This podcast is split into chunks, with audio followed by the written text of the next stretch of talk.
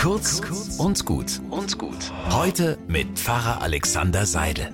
Die Letzten werden die Ersten sein und die Ersten werden die Letzten sein. Ob Jesus sich vorstellen konnte, in welchen Zusammenhängen sein damaliger Satz 2000 Jahre später verwendet wird? Zum Beispiel an der Supermarktkasse, wenn die eilige Vordränglerin plötzlich feststeckt, weil vor ihr jemand seine PIN vergessen hat und die anderen von ihr überholten Kunden, die wechseln derweil gemütlich zur frei gewordenen Kasse daneben. Dass es mal ganz anders kommt, dass die Großkopferten auch mal klein beigeben müssen, dass derjenige, der immer nur für die anderen da war, auch mal erlebt, wie sich alle um ihn kümmern.